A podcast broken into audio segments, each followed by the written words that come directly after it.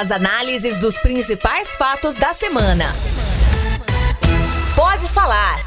O podcast de política da Sagres 730. Olá, eu sou Cileide Alves, jornalista, co-apresentadora do Manhã Sagres e este é o Pode Falar, o primeiro podcast de política de Goiás de análise dos fatos mais importantes da semana.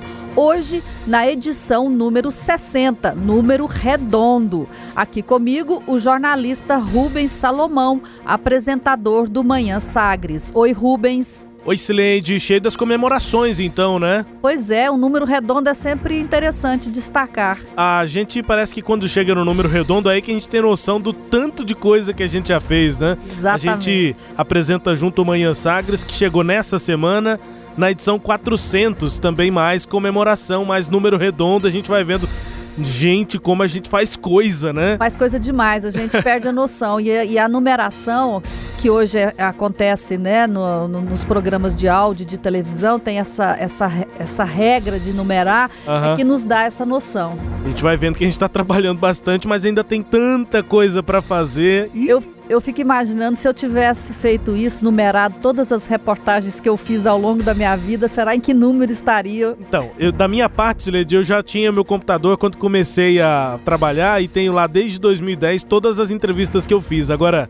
2010, né? Nossa. E eu já acho que é muita coisa. Eu fui transferir para um HD externo, deu quase um HD inteiro de 1 tera. Nossa. Deu 800 GB. Agora imagina se fossem as suas reportagens todas, né? É, mas ela ocuparia menos espaço porque o seu é áudio é, e o meu é texto, texto né? Texto Aí é. texto é leve. É. E tem íntegras de entrevista, tem essas coisas. Mas enfim, edição 60, vamos que vamos para esse podcast, Leide. É, e nesta semana em que o governador do estado foi internado no Hospital Sírio-Libanês em São Paulo e fez uma angioplastia, o debate político esquentou mesmo foi na Assembleia Legislativa e o assunto foi a CPI dos incentivos fiscais. De novo, um tema aqui do nosso é, podcast neste primeiro bloco. O segundo assunto será o vai e não vai da votação do plano diretor de Goiânia. No primeiro bloco, nós voltamos de novo a discutir a CPI dos, dos incentivos fiscais. Nós já tratamos desse assunto aqui no nosso programa. E agora, por conta do ânimo que esquentou é, entre os, os membros da CPI, especialmente o deputado estadual Humberto Aidar, do MDB, e o empresário Sandro Mabel. A coisa esquentou porque a, a, a entidade, o Fórum de Entidades Empresariais, publicou uma nota nesta semana criticando duramente o deputado e houve uma reação por parte da Assembleia Legislativa que emitiu uma nota em defesa de Humberto Aidar e da da CPI. Eu acho que a gente pode entender bem é, o que, que aconteceu nessas notas e nas, e nas repercussões é, seguintes, Rubens, pelas falas de dois dos, dos protagonistas desse imbróglio, que são em primeiro lugar, o deputado, aliás, o ex-deputado Sandro Mabel, que antes da nota ele tinha divulgado um vídeo a respeito do assunto e a resposta que foi dada pelo deputado Sandro, pelo deputado Humberto Aidar. É, e o, o Mabel pedindo ainda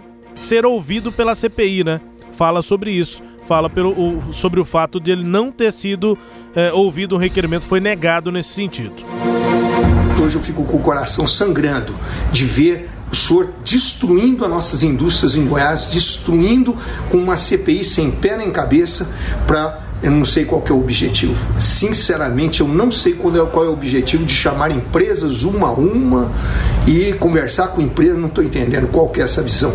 A visão, fale com o presidente da federação, eu vou lhe explicar o que é incentivo fiscal, vou lhe dar uma aula de incentivo fiscal para o senhor entender o tanto que é importante para Goiás. Eu quero lhe dizer, os seus eleitores vão ter vergonha do senhor quando verem o desemprego que o senhor vai causar em Goiás. Eles têm coragem de me enfrentar. Quem sou eu? Passem a ter coragem de peitar o homem do cavalo branco. Enfrentem aquele que caiu da mula. Tem medo é do chicote. Estão indo lá dizer, eu não queria dizer, então ele lá, Ronaldo, nós gostamos tanto do senhor, votamos no senhor. Não acabem com a nossa mamata, Ronaldo. E o Ronaldo tem dito: Isso é coisa daquele louco. Vai para a Assembleia. E o pior, o homem já disse, Cláudio, que o que aprovar aqui, ele mete a caneta. Tenham a coragem, covardes. Peitem o governador. Assombração sabe para quem aparece. São covardes. Falam nos corredores. Falam mal do Ronaldo por aí. Mas são maricas.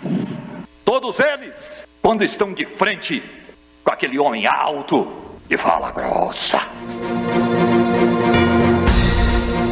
É o ex-deputado federal Sandro Mabel e a resposta de Humberto Aidar, relator da CPI dos incentivos fiscais. É claro que chama a atenção, né? A fala de Humberto Aidar sabe fazer esse tipo de discurso acalorado na tribuna, usar Ele é palavras, radialista, né? é Sabe. radialista, enfim, ele sabe mexer com as palavras e provocar, né? Usando essa figura do Ronaldo Caiado, né? É, é, materializando ali nas palavras a, a ideia que se tem sobre o Caiado, a família, a tradição. Ele falou cavalo branco ou mula o homem, branca? O homem do cavalo branco, mas não foi, não É foi porque eu fiquei mula mula branca. branca, eu nu- nunca vi falar que tem, É, então é- tá. é porque ele diz que os empresários têm que enfrentar aquele que caiu da mula, o homem do cavalo branco. Enfim, é, só que nesse interim entre a fala de Sandro Mabel e a de Humberto Aidar tem um fato político importante, que foi a publicação pelo Fórum das entidades empresariais do estado de Goiás de uma nota na capa do Jornal Popular que chamou muita atenção, citando nominalmente Humberto Aidar e fazendo críticas à atuação da CPI, dizendo que a CPI é, muitas vezes é destemperada e que não tem embasamento técnico para fazer as críticas que Humberto Aidar tem feito, mas assim, a nota personaliza as críticas, né? No- na figura do deputado Humberto Aidar, que respondeu assim, mas como você disse antes, né, Celeste? Não foi só a resposta do Humberto citado pelos empresários, mas a resposta praticamente da casa, né? Da instituição em defesa a essa CPI.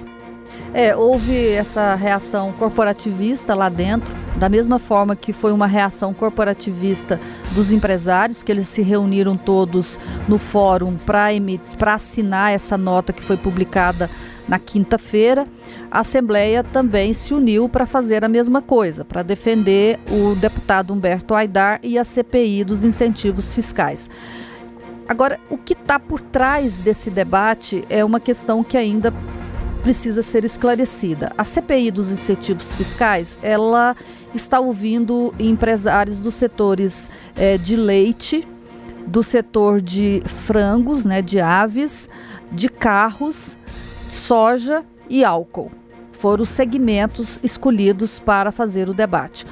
Nesse vídeo que a gente eh, tocou um pouquinho dele, o Sandro Mabel questiona muito. Ele ar- argumenta que eh, estão, a CPI selecionou eh, empresários para poder fazer eh, eh, as audiências e que ele acha que ele, como líder classista, é que ele deveria ser chamado. E eu acho até que ele foi um pouco arrogante, né? Quando ele diz: eu vou, eh, me chama, deputado, que eu vou lhe dar uma aula do que é incentivos fiscais. É, o, o que ele reclama muito, que os empresários estão reclamando, é que eles acham que os, os deputados selecionaram alguns membros ali do setor eh, dessas cadeias para exporem lá. Ele, eh, eles têm dito o Humilharem, seguinte, né? humilhar.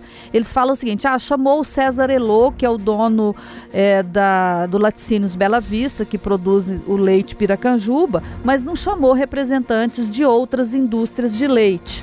O mesmo, a mesma coisa foi feita em outros setores. Chamou a Mitsubishi, a Caoa, se bem que no setor de carro só tem as duas, né? É, Mitsubishi e Caoa. Chamou todo mundo, chamou 100%. E nessa Isso. área não tem nem como falar.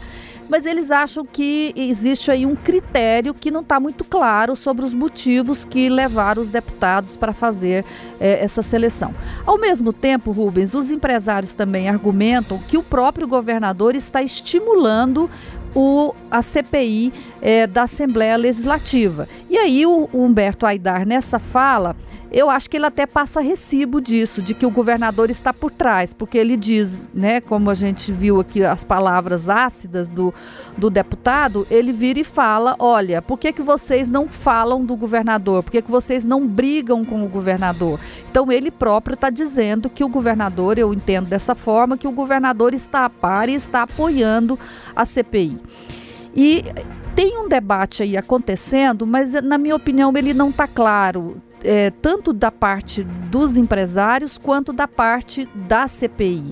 Eu acho que as coisas tinham que ser é, é, chamadas pelos nomes que elas têm e não por discursos tangenciados, como a gente está percebendo. É, a CPI quer pegar exatamente o que? Existe excesso é, concedido por é, incentivos fiscais, eu acho que a CPI tem que é, mostrar as leis que foram criadas e aí ela tem que ser responsabilizada por isso.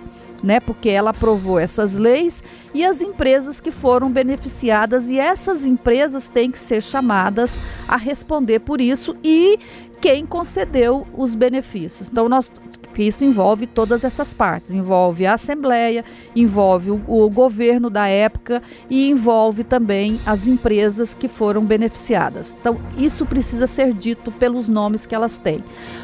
Da parte é, da, dos empresários, eles é, criaram um debate polarizado. Quem quer discutir incentivos fiscais é porque é contra a industrialização de Goiás e quer acabar com é, a política de industrialização do Estado. Acho que é um exagero nisso.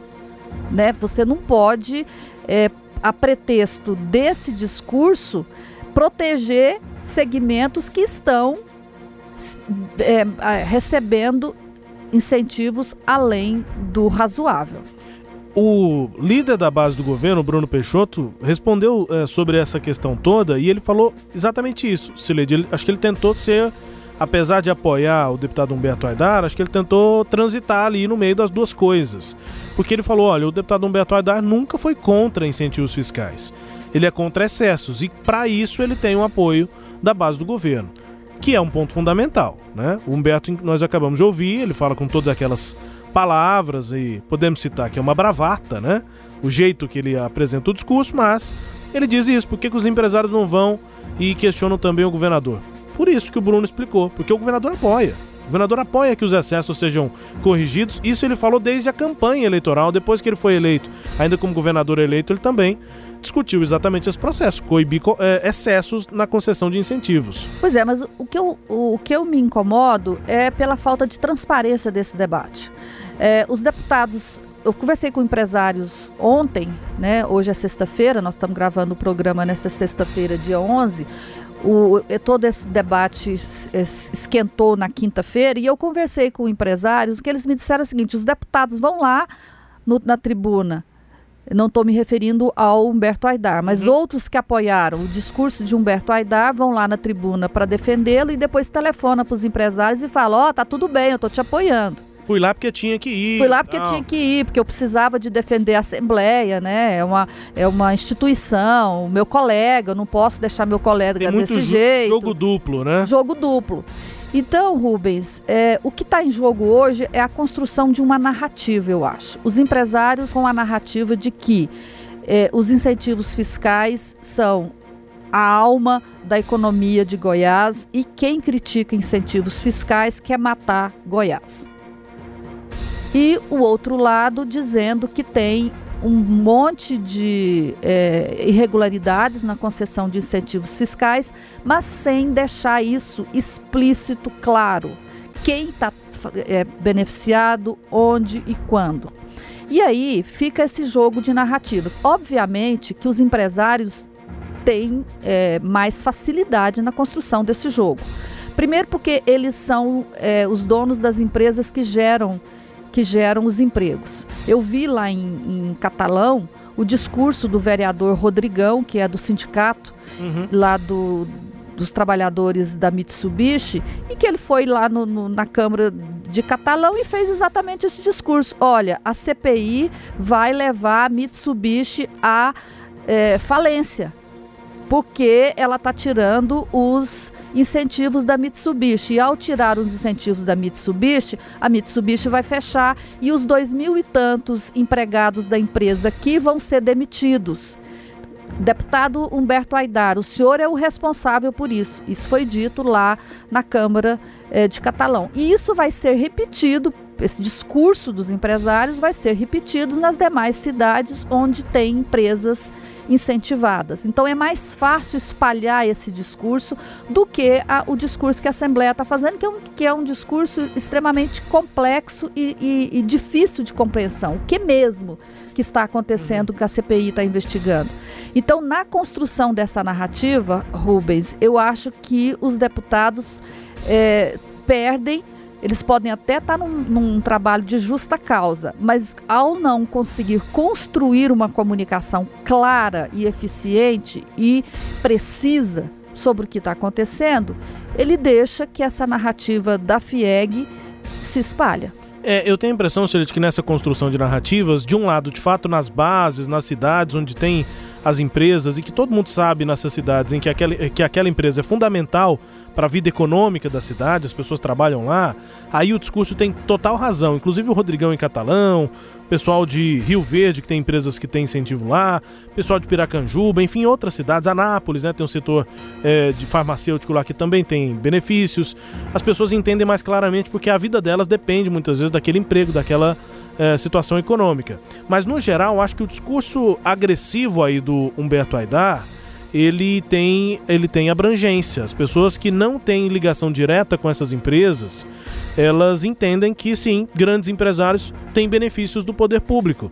E a gente informa que já há alguns anos, né, durante esses anos de é, tempo novo, digamos, né, de hegemonia do PSDB, a gente informa em muitos momentos os incentivos fiscais estavam é, muito relacionados a, por exemplo, doações de campanhas.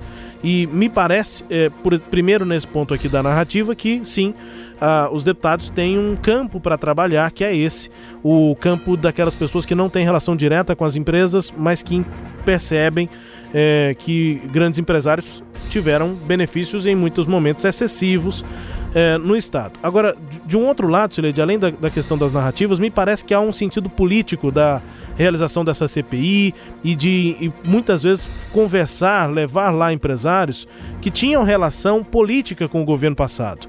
Me parece que é esse governo, com um deputado que é da base do governo, com o apoio da Secretaria de Governo, com o apoio do Palácio, da liderança do governo na Assembleia, me parece que é um posicionamento político nesse setor econômico do Estado em relação a empresas que tinham sim um relacionamento com o PSDB e com o, o líderes né, do governo passado. Acho que é um posicionamento político também. Ô Rubens, eu até concordo com você nessa análise que você faz aí do discurso, né? Que os deputados também têm um discurso a ser construído. Só que é o seguinte, o governo até tem bom argumento. Qual que é o argumento do governo? O, o Estado renunciou a muito é, é, recurso, muito tributo e hoje ele precisa de fazer políticas públicas, né? Precisa de atender saúde, educação e não tem a receita não cresceu muito, precisa de aumentar a receita para atender também essas políticas públicas advindas e de demandas que cresceram, exatamente porque o Estado industrializou-se, mas aumentou consequente, consequentemente a demanda da população. Então isso é um fato. Só que é, esse é o, o argumento que, que eles não estão sabendo construir e defender no discurso que estão fazendo é, na Assembleia Legislativa. Eu acho que há essa dificuldade. É, você se lembra que o Caiado não é o primeiro governador a querer mexer nos incentivos fiscais. O próprio Marconi Perillo, que foi quem concedeu a maioria desses incentivos que a gente tá, que, que hoje está sendo discutido, ele fez um movimento em 2017 via Tribunal de Contas do Estado para tentar fazer uma discussão sobre isso. Na época, o então, é, é, é, aliás, no, que não é, era só, um, era só um conselheiro, o Sebastião TJ, que agora é pai do vice-governador, mas na época ele era ligado a, a, Marconi, é, Perillo, né? O, o, Sebastião TJ deu um parecer dizendo que a renúncia fiscal de Goiás era muito elevada, uma das maiores do país e que precisava rever. Marconi então fez uma discussão com os empresários. Os empresários reagiram dessa forma que estão re, é, reagindo agora, que ia desindustrializar Goiás, que as empresas iam sair daqui, que tem que ter é, é, segurança jurídica, você não pode mudar as regras no meio do jogo. Fez todo esse discurso e o Marconi recuou. Ele fez uma negociaçãozinha lá, mas recuou. Então, o é, essa, essa ideia né, de que é preciso rever a, a, a dosagem dos incentivos fiscais não é nova. Só que quem defende isso não conseguiu dizer claramente qual é o, a, o, o excesso da dose. Dizer, o governo quer o quê? Ele não quer acabar com incentivos fiscais, eu entendo dessa forma, mas ele quer mexer na dose dos incentivos. Só que os empresários dizem que ele quer acabar. Ele não foca na dose, porque não interessa, porque uhum. interessa. Aí a narrativa, né? Aí a narrativa. Né? E, e, nem Humberto Aidar, nem governador, nem líder do governo, nem secretária. CPI, nem secretária consegue dizer claramente qual a dose a mais que está passando dos incentivos. Então, do total de, da carga tributária hoje de cada setor, qual que é o, a, o, a, o que está passando, o tanto que está passando. Acho que é isso que fica devendo todo mundo. E o que a gente percebeu nessa semana foi uma guerra política, uma guerra de narrativas muito clara é, aqui é. nessa, de, nesse debate. Pois é, e assim termina então o primeiro bloco desse nosso podcast.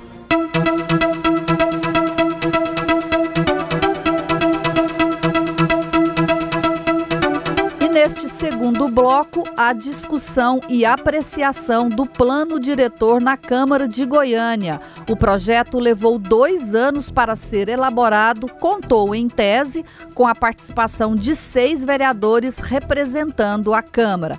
Chegou no Legislativo em junho e só nesta semana recebeu parecer da Procuradoria da Casa. Agora ele precisa ser votado ainda na CCJ antes de ir para o plenário. E os prazos do calendário estabelecido pela mesa diretora já venceram todos, Rubens. Por esse calendário, ah, o projeto teria de ter sido votado já na CCJ no dia 11 de setembro e depois é, ele iria para audiências públicas já no dia seguinte, 12 de setembro. 9 de outubro, que foi agora nesta semana, ele teria que ser votado é, em primeira votação pelo plenário. Isso não aconteceu. Eu falei com a assessoria da Câmara de Goiânia para saber é, como é que está né, essa votação e a informação foi de que o projeto é, foi recebeu foi finalmente teve, né, a, a, a Procuradoria concluiu o parecer na quarta-feira e o encaminhou à CCJ para ser apreciado por lá. E agora o, Romário Policarpo já fala em contratar uma empresa para fazer uma análise do projeto. Assessoria privada. Uma assessoria. E essa assessoria, antes de ser é, contratada, precisa de ser consultado o TCM e também o Ministério Público para saber se a Câmara pode fazer essa contratação. Quer dizer, uma conversa hum, assim, muito enrolada, né não? Muito enrolada, não dá para entender exatamente por que, que esse plano diretor não tem uma tramitação mais agilizada. E não que a gente não entenda que a, a, o caráter técnico tem que ser detalhadamente verificado. Agora, a gente realmente esperaria algo mais é, ágil, né? Com um cronograma que fosse cumprido, enfim. É, mas há uma avaliação lá na Câmara de que os vereadores estão percebendo que a matéria é mais, é mais complexa do que eles imaginavam, que vão precisar de mais tempo. É, quando o plano chegou, nós analisamos e vimos a complexidade do plano e principalmente a importância dele para a cidade. Foi tentado, num primeiro momento, essa força-tarefa de análise do plano. Nós, dentro da comissão, ainda trabalhamos com os prazos determinados pelo presidente, mas acredito que à medida que os vereadores vão tomando conhecimento do plano, eles vão entendendo essa complexidade e a necessidade de se ter um prazo maior. Mas o cronograma inicial é estabelecido pela presidência aos, a, a sob o controle da CCJ será seguido. É, me espanta muito, né, que a, os vereadores só agora estão descobrindo a complexidade de um plano diretor. Eu que não sou vereadora nem nada, sei disso. Não vai votar nem sim nem, nem não. Nem vou votar é. nem sim nem não, tem essa noção clara, né? Essa é a presidente da CCJ, Sabrina Garcês, que estava dizendo, inclusive, que ela antecipou isso, né? Que quando o projeto chegou lá, você lembra, né, Celia? A gente perguntou para ela e ela disse para a imprensa: não, isso aqui não vota antes do final do ano, não, fica para 2020.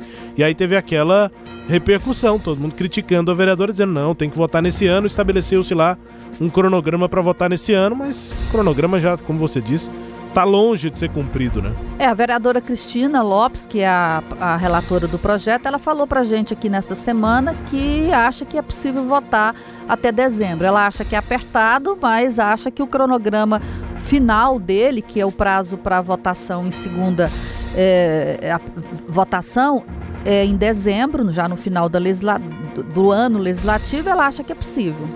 Bom, nós enviamos em junho né, o plano diretor, uhum. conforme eu falei. É, nós já tivemos inclusive uma nota técnica da OAB é, é, dizendo que o plano cumpriu todo, todo aquele trâmite, aquele rito que a Constituição e que o, o, o Estatuto da Cidade estabelece. Tá, tá sim um pouco demorado, né? A gente observa que é, na CCJ efetivamente parece que o plano ainda nem começou a tramitar, ele está suspenso é, em decorrência de um parecer da Procuradoria da Câmara. Eu creio sim que é necessário uma análise da Procuradoria da Câmara, mas uma análise que, citando o exemplo da OAB, demorou cerca de uma semana para ficar pronta, né? E isso já fazem alguns dias, né? O secretário de Planejamento é, da Prefeitura de Goiânia, Henrique Alves, que foi é, a secretaria responsável pela elaboração do plano diretor, admitindo que está demorado é, e que esperava uma avaliação, pelo menos essa da Procuradoria, mais rápida. Dá esse exemplo da OAB. A OAB emitiu um, emitiu um parecer é, favorável ao, ao, plano diretor, a essa revisão, muito mais rápido, né? Coisa de uma semana e demorou meses. Aí o projeto chegou lá em, em junho, no meio do ano. E agora que saiu o parecer da Procuradoria, começando a ter tramitação na CCJ. É, mas em defesa da, da CCJ, é importante dizer que o projeto chegou em junho na Câmara, mas demorou a chegar na CCJ. Estava com o presidente, né? Estava com o presidente. O presidente segurou a, a, a título de é, submeter uma avaliação da Procuradoria. Depois, sem a avaliação, ele foi para a CCJ e a CCJ pediu para a Procuradoria e voltou para a Procuradoria. Essa entrevista do Henrique foi concedida na quinta-feira e ele ainda não sabia é. que a, a, o parecer da, da, Procuradoria já tinha sido encaminhado no dia anterior lá para a CCJ. Eu acho que ele tem razão nesse aspecto de avaliação de rapidez, porque o que, se, o que, a, CC, o que a CCJ tem que avaliar não é o mérito do, do do projeto. É. é só a legalidade do projeto. A OAB avaliou a legalidade e considerou que está tudo correto em uma semana. Então a CCJ não precisava de tanto tempo. A comissão que, que tem que avaliar é, o mérito é outra né? É, e aí, é, certamente, ainda vai passar por lá e ainda vai ter essas discussões. São, são comissões específicas, vai ser a junção da comissão de urbanismo da Câmara com a comissão mista. É. Uma comissão bem maior do que os cinco membros da CCJ, mais gente debatendo, mais gente querendo apresentar emenda. Então tem CCJ, primeira votação no plenário, mais essa comissão e depois segunda votação. Muita coisa ainda. É, e o que me incomoda não é nem o fato do vereador querer discutir, eu acho que isso faz parte. O que me incomoda é um jogo que está escondido nesses discursos de fala, não, tem que ter tempo, nós temos que conhecer, o outro, não, nós temos que votar porque já está discutido. É o jogo que está por trás disso. Esse jogo que não é muito claro é para a população. E aí, só para lembrar, no dia 17 de setembro, o Romário Policarpo fez um discurso que, a meu ver, extremamente estranho, que ele disse que vereadores estavam sendo ameaçados para não mexer no projeto da Câmara, sem falar quem que era, quem fez a ameaça. Quer dizer, eu busco isso só para reforçar esse meu argumento de que tem um jogo ali por trás que nós não conhecemos, é. que, o, que o eleitor e o morador da cidade não sabe qual é. Parece que alguém está querendo ganhar tempo para alguma coisa, né? É, ou tá chamando para alguma coisa também, é, né? É, Uma... É, convidando, né? Ó, tem tempo, vamos arrumar mais tempo. É, ó, vamos venham, conversar. Venham, vamos conversar. Enfim. Bom, a gente encerra então este bloco e vamos agora ao quadro Língua Solta, com a música tema Mundo Melhor, da primeira banda goiana de rock, o Língua Solta.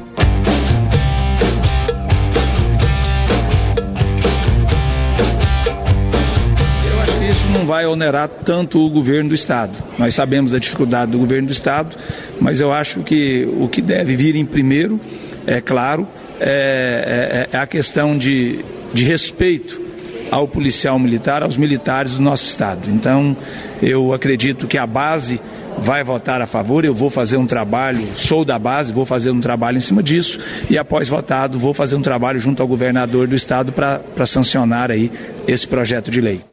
Deputado Amauri Ribeiro, do Patriota, da base do governo de Ronaldo Caiado, o que, que ele acha que não vai onerar tanto assim o governo do estado e que pede a aprovação dos colegas da base lá, Sileide? Pois é, ele é língua solta por isso. Ele fez um projeto de lei que vai aumentar as despesas do Estado e ele acha que não vai aumentar muito. Então, como é que um deputado apresenta um projeto que vai aumentar a despesa e ele não calculou e a despesa de pessoal, né? O que, que é? Ele apresentou um projeto de lei alterando ou flexibilizando as regras para a aposentadoria, para, desculpa, para a pensão que é concedida para viúvos e viúvas de companheiros, para companheiros, né, de policiais, militares, civis e agentes penitenciários. A lei atualmente estabelece que o, a, a, pessoa que tem direito, candidata à pensão, ela tem que ter mais de 44 anos, o casamento, a relação tem que ter mais de dois anos e tem também é, uma, uma, um terceiro critério que eu me esqueci. Ou seja, por que, que a lei faz isso? Para a pessoa que não casou ontem, o companheiro morreu hoje e ele já passar a ter direito. Ou então ser muito novo, né, ter menos de 44 anos, a pessoa está aí com 20 e poucos uhum. anos e já passa a ter direito a uma pensão para o resto da vida. O deputado está acabando com, essa, com essas regras, num momento em que o governo tem um déficit de previdência de 230 milhões de reais por ano. Então, por ele, mês, né? desculpa, né? por mês, é 2 bilhões e 900 milhões por ano. Então, o deputado não está aumentando o gasto público, ele está aumentando o déficit público, o que é muito mais grave. É, já seria ruim aumentar o gasto, mas aumentar o buraco aí é pior. Agora, eu destaco, além dessa questão, Cereja, o fato do Amor Ribeiro estar tá aqui no Língua Solta, que é o seguinte: ele diz, ó, eu acho que não vai onerar tanto assim o, o governo. E a prioridade aqui, segundo o deputado, é atender esse direito, porque as pessoas têm que ter essa, esse direito, têm que ter essa facilitação e tal. Eu gostaria muito de então guardar no bolso essa declaração do deputado para os momentos em que o governo apresentar projetos que restringam direitos de servidores. Se ele vai votar como o governo indicar, porque ele é da base do governo, ou se ele vai votar com as categorias que ele tanto valoriza. É, e aí o que eu acho que é pior, né? Ele vai, ou então, o que ele pode fazer? Ele vai votar no projeto a favor do, de manter as aposentadorias para os policiais e vai votar contra a aposentadoria para os demais servidores é. públicos. Tem uma reforma da Previdência prestes a chegar aí, né? Exatamente. Bom, Rubens, termina aqui o Pode Falar o primeiro podcast de análise política de Goiás. Comigo, Cileide Alves e com Rubens Salomão. Rubens, tchau, tchau. Tchau, Cileide. Até a próxima. Obrigado a todos aqui que nos acompanharam. Tchau, tchau. Você ouviu? Pode falar. O podcast de política da Sagres 730. Uma análise de credibilidade a cada edição.